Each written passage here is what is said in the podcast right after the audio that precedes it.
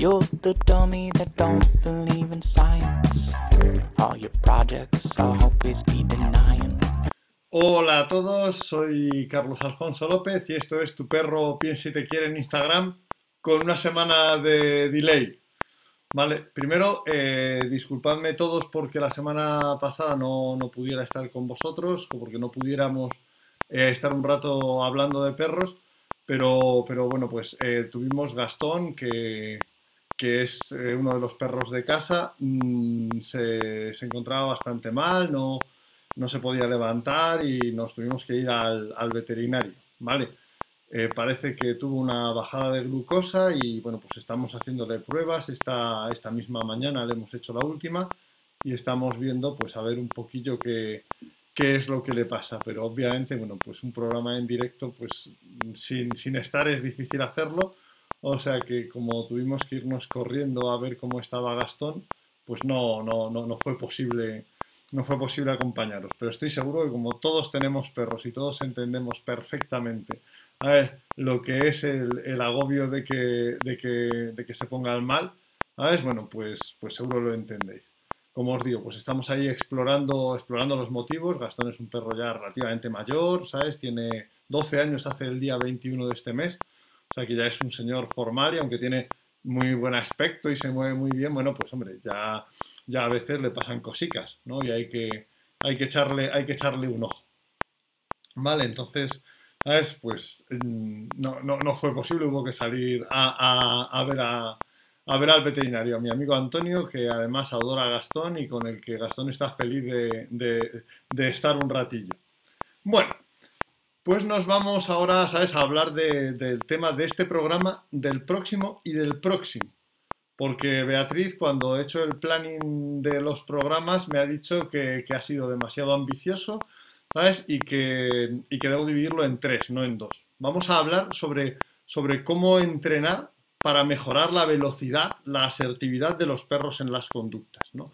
Cómo hacer que el perro eh, lo haga más rápido, cómo hacer que el perro mm, lo haga con más seguridad, cómo, cómo construir, ¿sabes? Una forma saludable y, correcta de entrenar la velocidad.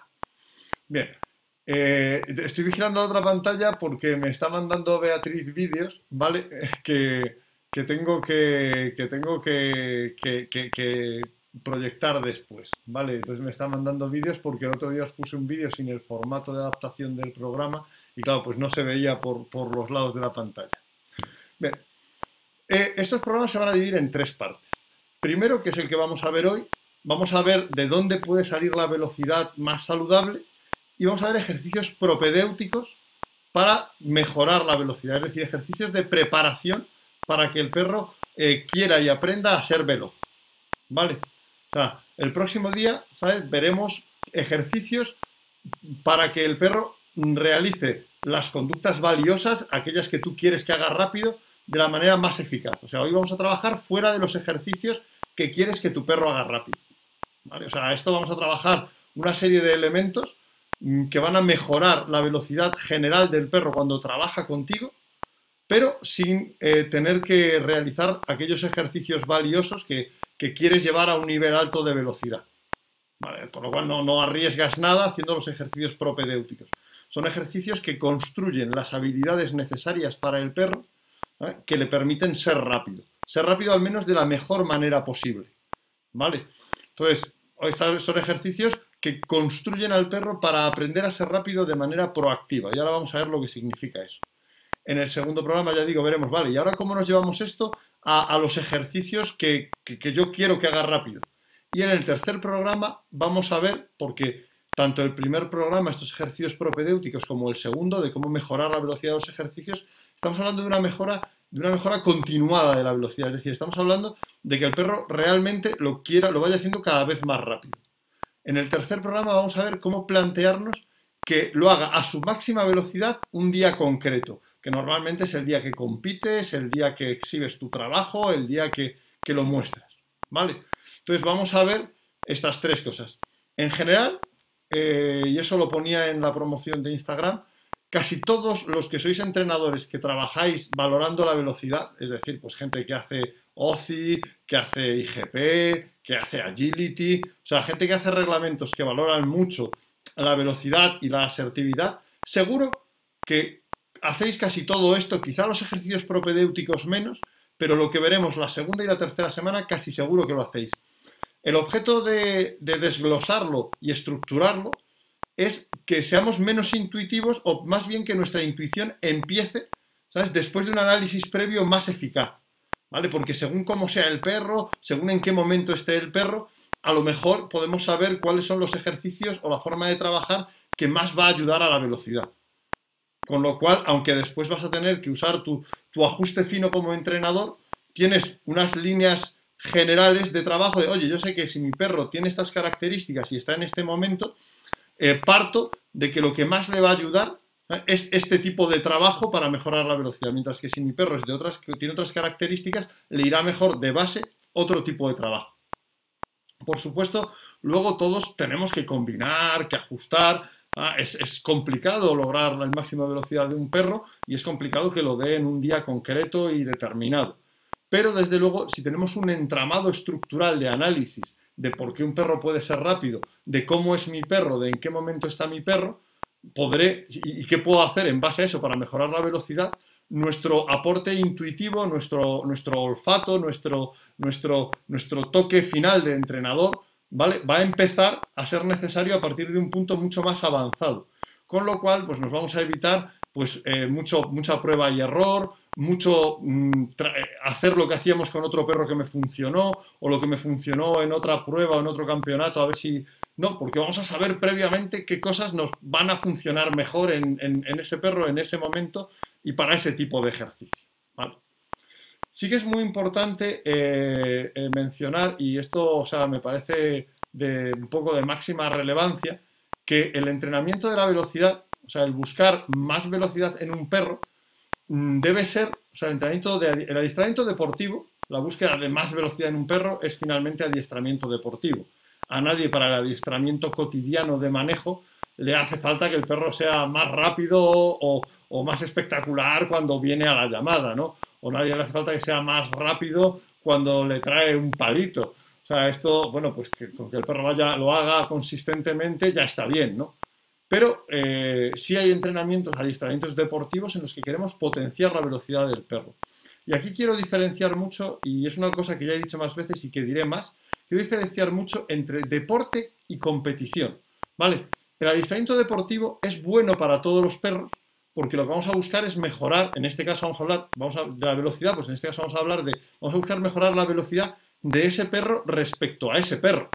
Es decir, el entrenamiento deportivo es para ser mejor que ayer, para que tu, perro lo haga más rápido que ayer, disfrute, se desarrolle y se haga, y se, haga más habilidoso, más capaz para realizar acciones de adiestramiento coordinados contigo. Eso lo hará más divertido, lo hará, ¿sabes?, más satisfactorio para el perro.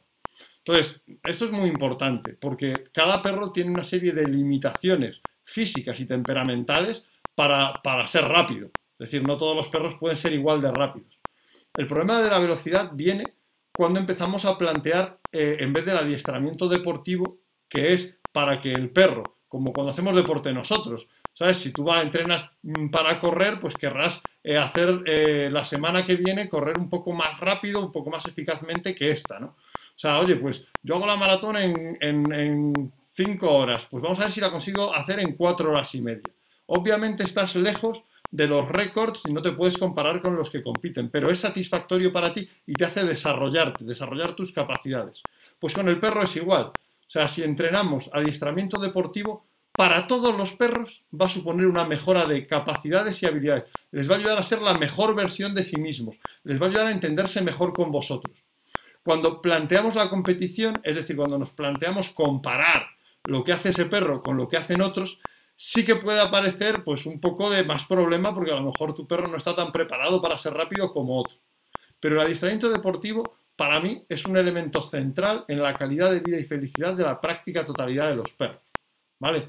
Y el que el perro desarrolle con el adiestramiento deportivo sus capacidades físicas, de autogestión emocional, de relación social, ¿sabes? Sus capacidades cognitivas para analizar la situación. Para mí siempre es hacer al perro mejor y, a veces pues un poco la gente tiene Homer Simpsonizado a los perros y parece que lo mejor es que el perro esté todo el día tumbado y que, y que no sea activo o que solo salga y cuando le apetece, ¿sabes? Pues de repente pues corra un día detrás de un conejo. No, no, es importante, ¿vale? Que, le ayudemos a que, que, el perro disfrute desarrollando todas sus capacidades en esas cuatro dimensiones.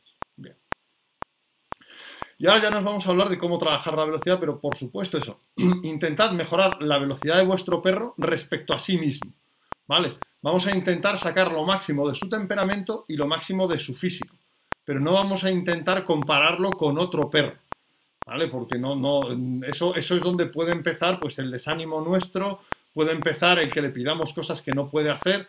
O sea, siempre el entrenamiento deportivo es 100% saludable para el 100% de los perros, salvo que tengan alguna limitación física que se lo impida. el, entrenamiento, el intentar competir e intentar ser mejor que otros sí puede ser más problemático. Pero el entrenamiento deportivo, como el hacer deporte, siempre es saludable. ¿Vale? O sea, siempre es una cosa que es saludable. En primer lugar, vamos a ver porque todos partimos y seguro que cuando estáis buscando velocidad os ponéis a, entrenar, bueno, pues con el perro eh, le excitáis con un mordedor o con la comida, ¿sabes? Buscamos un poco que haya una, una primera velocidad, una primera forma del perro de estar activo en general ¿sabes? Que, es, que, el perro se muestre dinámico, de que el perro realiza algo rápido, que es, que es bastante reactivo, ¿no? Que nosotros le ponemos en un contexto en el que movemos el mordedor, en el que, en el que movemos la comida, se la ofrecemos, el perro tiene que seguirla, ¿vale? O sea, esta primera, esta primera etapa reactiva, ¿no? A través de, velocidad reactiva, eh, es necesaria, es divertida, pero es difícilmente exportable a aquellos contextos en los que después el perro eh, y la presentación del perro parte de un contexto pues muy sobrio, ¿no? Por ejemplo, pues en OCI, en IGP, el inicio de la salida para el agility, aunque en agility sí puedes animar al perro, sí que corres, pero claro, esta velocidad reactiva depende mucho del contexto. Es un buen punto de partida pero desde ahí nunca vamos a lograr un máximo de velocidad, ¿sabes? Un, máximo de velocidad fiable en el entrenamiento. En el largo plazo, esa dependencia de un contexto activante, esa dependencia de, muchos estímulos externos, ¿sabes? De, que todo lo que le rodea se muestre activador, e, es, es una limitación muy, muy gorda, ¿no? O sea, entonces debemos de tomar en consideración que esta no es la mejor manera, es una buena forma de iniciar de los cachorros, de, activar un poco a un perro, de ponerle en disposición, ¿sabes? Previa a trabajar, ¿sabes? Todas las demás variables disposicionales, pero, ¿sabes? Eh, se queda corto, ¿vale? Tenemos que convertir la velocidad reactiva en velocidad proactiva. Bien. O sea, es decir, el perro tiene que prepararse para ser veloz, tiene que estar mentalmente preparado para ser veloz. ¿Vale? O sea, tenemos que, el perro, incluso estando quieto, incluso partiendo, aún más, partiendo de una posición quieta, tiene que estar, ¿sabes?, generando, ¿sabes?, deseo de ser rápido. Y esto es donde empezamos a hablar de las variables disposicionales, ¿vale? Y de, y de, de la disposición y de la preparación mental del perro como, como como base de la velocidad proactiva, ¿vale? Porque la velocidad proactiva se logra poniendo al perro en disposición óptima ¿sabes? hacia algo que desea hacer, ¿vale? Se logra a través de una espera activa y concentrada, ¿vale? Porque realmente hoy sabemos, y además en deporte es muy importante, mirad, hay un estudio, o sea, el que tú estés preparado para lo que viene mentalmente, mejora enormemente el rendimiento, ¿sabes? Te prepara para dar el máximo física y mentalmente. hay un estudio que, se hizo en el que, en deporte en personas, en el que se comprobó que los deportistas que sabían que iban a entrenar, es decir, que sabían qué entrenamiento iban a realizar, se lesionaban hasta un 30% menos y tenían mejoras de, no me acuerdo, las mejoras eran de hasta un 20% más de resultados, en velocidad, en fuerza, en tal, cuando sabían el entrenamiento que iban a realizar al menos con una hora de antelación. Es decir, cuando tú sabes los, los protectores son buenos, pregunta Víctor si son buenos condoprotectores para proteger las articulaciones. Si no, mal vamos, porque condoprotector es básicamente protector de las articulaciones. Pero, o sea, que, teóricamente lo deben ser. Otra cosa es la calidad que tenga cada, cada condroprotector. Entonces, se comprobó que cuando la gente se ponía, en el momento les ponían el entrenamiento y se ponían a hacerlo, ¿vale? Se lesionaban más y tenían peores resultados. Sin embargo, con el hecho de con una hora antes saber lo que iban a hacer, las lesiones se reducían un 30%, en eh, hablo de deportistas humanos, las lesiones se reducían un 30% y el rendimiento mejoraba un 20%. Esto obviamente, ¿sabes? Es, es muy importante y de hecho, actualmente en deportes son típicas las, las técnicas de previsualización para generar la disposición óptima. Es decir, que el deportista visualiza mentalmente, pasa una película mental sobre cómo va a ser lo que viene después. Y eso ha mostrado mejoras sustanciales del rendimiento. ¿Vale? Eso ha, generado mejoras sustanciales del rendimiento. Me pregunta Víctor que si es bueno darle condoprotectores a los perros. Ahí sí que deberías consultar con el veterinario. Y según la coyuntura de tu perro, pues te comentará si, es lo conveniente o, es mejor no dárselo, es innecesario y solo es gastar dinero y sin que vaya a tener un efecto importante. Eso varía según, según el perro. Entonces, obviamente nosotros no podemos decirle a un perro que visualice lo que va a hacer, ¿vale? No podemos decirle a un perro que visualice lo que, que, prepare la secuencia mental, al menos no podemos decírselo como en un deportista. Porque una espera activa y concentrada sí que es posible construirla. Sí que es posible que le enseñemos al perro de, oye, prepárate que lo que viene ahora es tal ejercicio. Y lo primero es enseñarle a esperar activamente. ¿Qué, ejercicio de básico tenemos para lograr que el perro esté en disposición de esperar, con esa disposición adecuada, con esas ganas de lograr algo, pero conteniéndose y generando ganas y generando ese, esa conexión mente-cuerpo que nos da la velocidad, ¿sabes? No reactiva, la velocidad proactiva. ¿Qué ejercicio se os ocurre que es el ejercicio de base? un ejercicio fundamental y muy sencillo.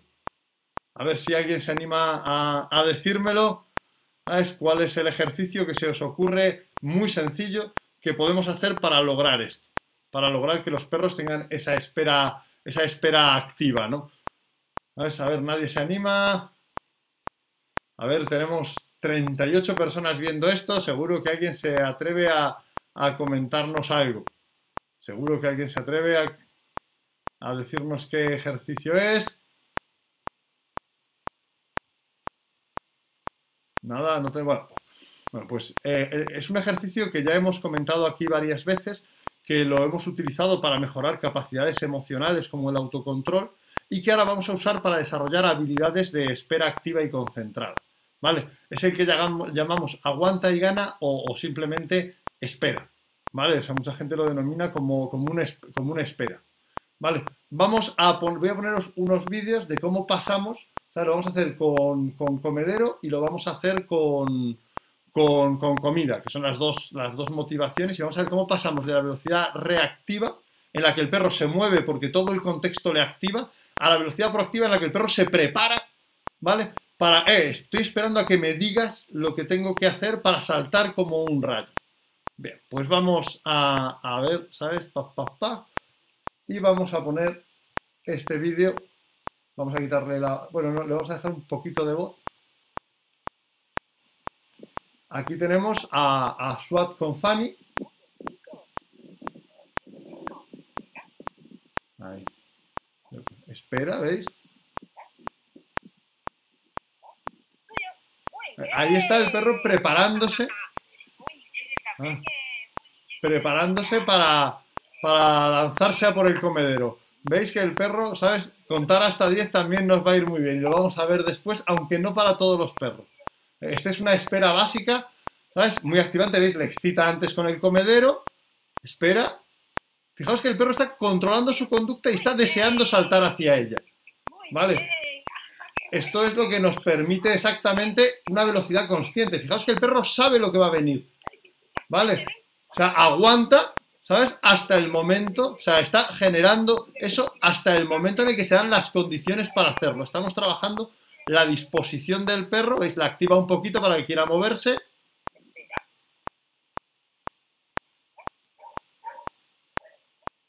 Fijaos la tensión del perro.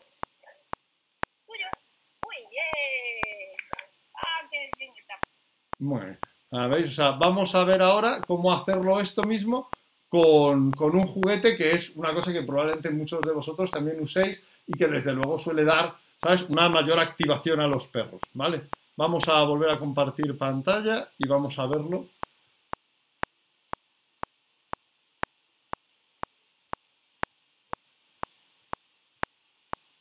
Ahí veis que eh, no sé por qué no se ve del todo.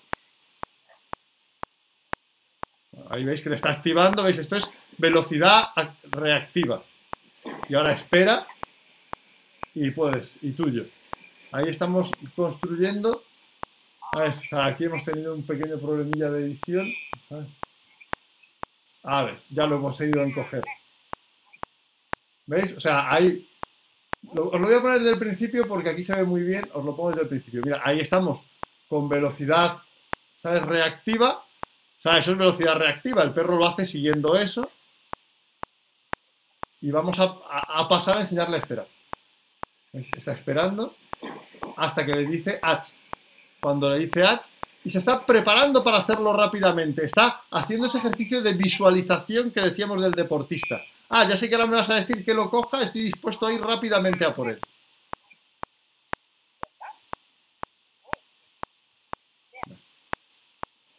¿Veis? Espera. Le ayudamos un poquito. Ahí tenemos una espera activa y concentrada deseando romper hacia la conducta. Fijaos que, sale con mucha intensidad, ¿vale? Sale con, con mucha intensidad rápidamente y ahí se lo está pasando como una enana, ¿sabes la perra? Ahí sigue esperando. Y fijaos, esto es como un ejercicio de visualización. O sea, lo paro, ¿veis? Sabe lo que va a venir, pero tiene que, que gestionarse. No es como cuando está moviendo el mordedor, no es una velocidad reactiva. Esta velocidad viene, ¿sabes? De esa conjunción, ¿vale? De ya sé lo que tengo que hacer, ¿sabes? Sé qué condiciones se tienen que dar, estoy en la disposición perfecta para saltar hacia el mordedor. Esa disposición es una disposición mente-cuerpo, no es únicamente una excitación general.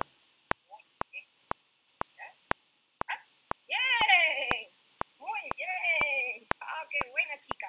Ay, qué buena chica. Ay, qué buena chica. Oh, bravo.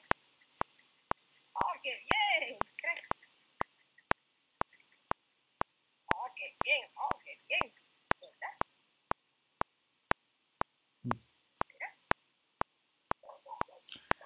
Comenta Barking Crew Chile en aquellos perros que salen con poca velocidad. ¿Sabes? No, no, o sea, eh, tienes que hacerlo, o sea, cada uno empieza con la velocidad con la que sale, se trata de mejorar la que tiene. Si el perro se mantiene concentrado, o sea, este es un perro de deporte, de agility, ¿sabes? O sea, y, y se trata de mejorarlo. El perro sale al principio con la velocidad que tiene, ¿sabes? O sea, y la cosa es que va a ir mejorando porque va a ir comprimiendo las ganas, va a ir preparándose para saltar más rápido. Ahora vamos a hablar de diferentes tipos de perros, pero este ejercicio, ¿sabes? Siempre mejora la velocidad de manera general y nos construye la habilidad básica para tener velocidad cuando el, cuando el entorno no es activante, ¿vale? Que es la espera activa. ¿A qué edad podéis, en, en los tiempos de espera, los, dice Educapet que a qué edad podemos aumentar los tiempos de espera? Desde cachorro podemos ir aumentando los tiempos de espera, pero en criterios muy bajos, ¿vale? Entonces, este es el primer ejercicio que tenemos, pero luego, y si todos, si, si los que, los- aquellos de vosotros que compitáis con perros o practiquéis algún deporte con perro, sabéis que hay dos tipos de, dos tipos de perro.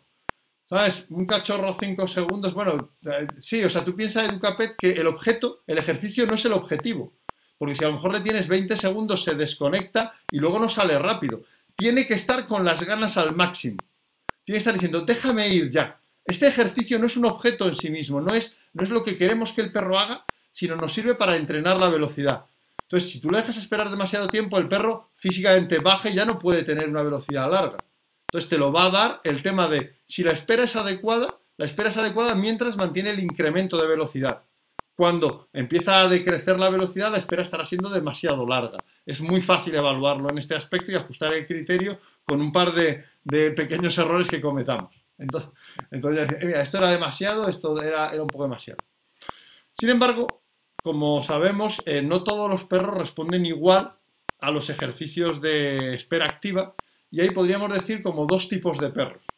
Los perros con tendencia a la estabilidad, ¿vale? Y los perros con tendencia a la anticipación. O sea, los perros con tendencia a la estabilidad son los que enseguida dicen, vale, pues en esto que me has pedido ya sé que lo estoy haciendo bien, ¿sabes? Pues, pues aquí estoy eh, tranquila y establemente colocado. Y los perros que tienen tendencia a la anticipación son los que enseguida rompen la secuencia y se adelantan. Obviamente, los perros con tendencia a la anticipación, ¿vale? Son perros que suelen ser más rápidos, pero suelen equivocarse. Y los perros con tendencia a la, estabilidad son perros más seguros, pero suelen eh, ser, ser algo lentos. Porque como están establemente en su conducta, cuando van a la otra, tienen ese efecto de me cierro tranquilamente, ¿sabes? Y hasta que me digas lo siguiente me quedo aquí tranquilo. Sí, sí, estoy activo, estoy esperando a que me digas lo siguiente, pero no estoy deseando saltar. Entonces, hay otra serie, eh, gestionar el eje estabilidad, anticipación, es todo en el trabajo de velocidad deportiva. Ah, ah, mm, hay perros que, o sea, he trabajado mucho, que, la rapidez, he trabajado mucho sobre el eje de anticipación y cuando llego a la competición el perro lo hace antes de que se lo pida. O he trabajado mucho la estabilidad y el perro me va lento. O mi perro de forma natural tiene tendencia a la estabilidad y tiende a ir lento. O mi perro de forma natural o por el trabajo previo que tiene, tiene tendencia a la anticipación y tiene tendencia a saltarse un paso. Entonces, una gran parte del trabajo de nuestros ejercicios eh, propedéuticos está en equilibrar ese eje velocidad-anticipación para cada perro. ¿Vale? O sea, es dar ejercicios específicos para mejorar a cada uno, a cada uno de, los perros que, estamos trabajando. ¿vale? Es decir, oye, pues si mi perro tiene tendencia a la estabilidad, estos ejercicios, la espera activa para todos. O sea, la, el ejercicio de espera es para todos, ajustando los criterios. Pero ahora tenemos perros que sí, sí, me siento y enseguida me estabilizo y no salgo tan rápido. En cuanto me dejas demasiado rato, me estabilizo y no salgo rápido. Mientras que hay otros que si es mucho rato, respiras fuerte y saltan a por, lo que quieren obtener. Bueno, pues hay una serie de ejercicios propedéuticos también para cada uno de estos perros. Y ahora os voy a preguntar por cada uno de ellos y a ver para, qué creéis que es mejor. Si para, potenciar la estabilidad ¿sabes? O para, para, o para perros con tendencia a la estabilidad o para perros con tendencia a la anticipación. El primero que os voy a decir es el juego del pañuelo. ¿Para quién creéis que va a ser mejor el juego del pañuelo los que lo conocéis? ¿Para perros con tendencia a ser estables o para perros con tendencia a anticiparse? A ver, el juego del pañuelo. Alguien que, que se anime ahí a, a decirme para qué es mejor el juego del pañuelo.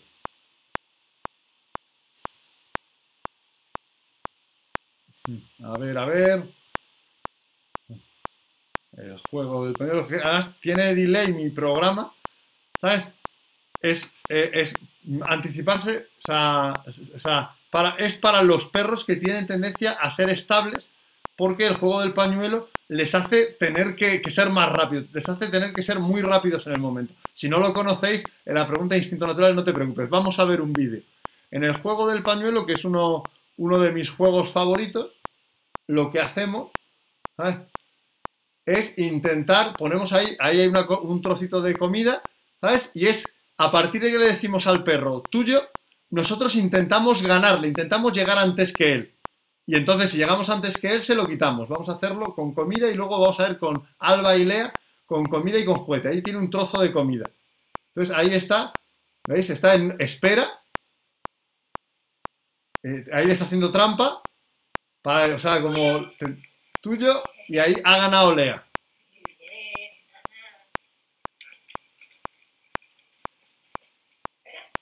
¿Veis? Esto es lo, de antes, una espera, pero esto, si cuando digo tuyo, yo llego más rápido, ¿sabes? Te he ganado y lo pierdes.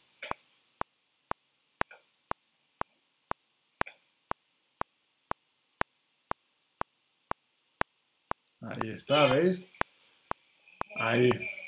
La deja ganar un poco y vamos a ver hasta alguna que gane, hasta alguna que le gane Alba. Y el perro ve que tiene que ir rápido porque si no, a partir de te han dicho tuyo, si no va rápido, pierde con, con- con- con su guía. Yo esto es una cosa que, que utilizo bastante porque mi perra es muy tendente a la estabilidad.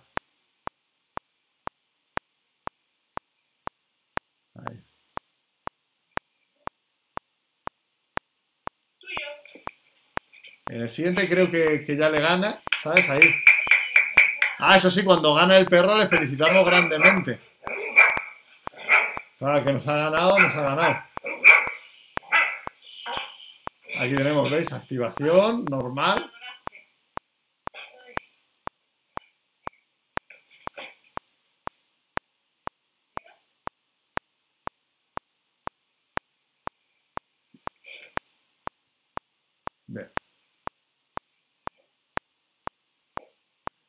Tiene que anticiparse.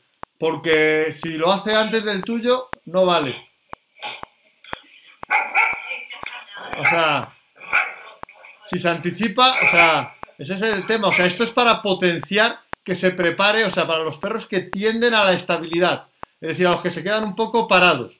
Si esto lo haces con un perro con tendencia a la anticipación demasiado, ¡ah! ¡Has perdido!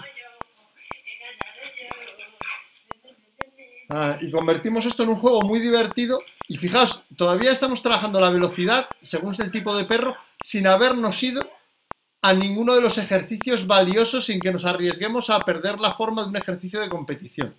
O sea.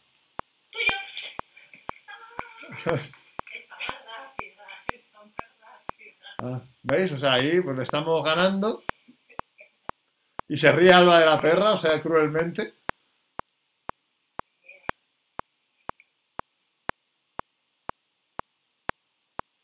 Fijaos la rapidez de ahora de la perra, ¿eh? Entonces, con este juego podemos potenciar que los perros con, con tendencia, con tendencia a ser demasiado estables, con tendencia a ser algo lentos al iniciar el rumbo, mejoren el eje, estabilidad, anticipación y estén más preparados a anticiparse un poco sin llegar a hacerlo. Recuerda, ese eje de estabilidad, anticipación es lo que nos da la eficacia. Otro, un juego más sencillo que este para poder mejorar también esto, para mejorar también eh, a los perros que tienen tendencia a la estabilidad, ¿vale? Es el, ahora o nunca, que es una espera en el que es, el ejercicio de espera de antes, pero si no te das mucha prisa, te lo aparto yo. No, es, no, es como, no llego a él, sino que te lo aparto yo. ¿Vale? Eh, después, ¿qué, ¿qué juego se os ocurre para perros que se anticipan demasiado? A ver, los que conocéis nuestros, nuestros juegos de habilidades, perros que se anticipan demasiado, perros como bomba. ¿Qué juego de entre los que tenemos pueden mejorar el eje estabilidad? ¿Sabes? Decidme a ver qué juego se os ocurre que puede mejorar ese eje de estabilidad. A ver que alguien me proponga algo. Hay uno característico que usamos en un montón de cosas y que es, y que es propio. A ver, a ver. Cielos, ya vamos. ¿Sabes? Por los 35 minutos. A ver, alguien que se anime. Un juego para los perros. Este era un juego óptimo para perros que son tendentes a la estabilidad. Un juego estamos buscando entre los que hemos explicado en este programa, entre los que hemos visto, aunque os voy a poner un vídeo que no hemos visto. ¿Sabes? No es y sí es. Hay uno mucho mejor que ese. Ese sería valioso, pero no es, no, es ideal. Porque, queremos, porque, porque saca al perro demasiado de la velocidad. Hay otro, pero vas bien, Pepino 1026. Espera con comida en la mano. No, el espera es genérico para todos. O sea, el espera, es, ese es genérico para todos. Aguanta y gana. Aguanta y gana es para perros con tendencia a la estabilidad. ¿Sabes? Es el espera y para los dos tipos de perros. Clica si sabes, sí, efectivamente, es pulsa si sabes.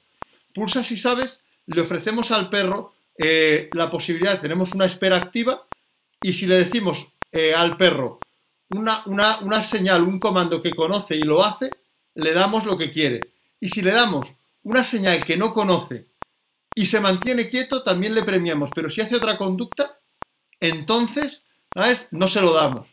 ¿Vale? Para que el perro tenga que estar de, sí, sí, quiero ir muy rápido, pero tengo que escuchar lo que me dicen, no me debo anticipar demasiado. Vamos a verlo con la perra paradigma de la anticipación que, que- que es bomba. El pulsa si sabes, efectivamente. Ahí tenemos. Mesa. Mesa que no significa nada. Tuyo. Perfecto. Le ha dicho mesa que no significa nada. No se ha movido, pues tuyo. Espera. Así. Tuyo. Ahí veis, empieza a tener que controlarse y hacer la conducta intermedia. Peluche. Ah, ha hecho peluche y se ha lanzado en vez de esperar. ¿Veis? Esta perra tiende a anticiparse. ¿Vale? Esta perra tiende, bomba, ¿sabes? Con Marco bomba tiende a anticiparse. Pues aquí te mostramos que tienes que escuchar. Pulsa si sabes es un juego en el que trabajamos como, como, como en un concurso de la tele. Tienes que pulsar rápido, pero solo si te sabes la respuesta. Eso es, desarrolla las habilidades ¿sabes? de controlar tu anticipación. Este es difícil, pero vamos a decir Ah. cuché y cuchara, me parece. Espera. Cuchara. Tuyo. ¿Veis? Este, este es complicado. Este es un juego complicado. Espera. Cuche. Tuyo.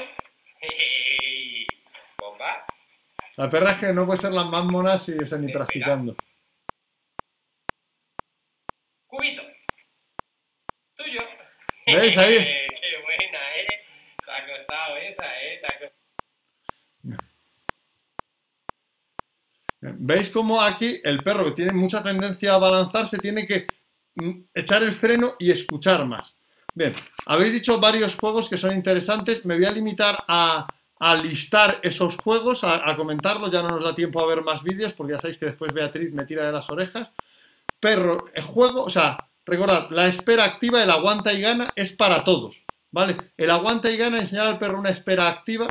eh, si lo llamas desde una perspectiva conductista, ¿sabes? Lo puedes llamar control de estímulos, aunque no todos estos juegos son control de estímulos exactamente, ¿vale? A mí personalmente la nomenclatura conductista me parece que, nos posiciona en una, eh, en una perspectiva muy mala para comprender los procesos eh, con- conjuntos del perro, pero es una nomenclatura válida perfectamente, ¿vale?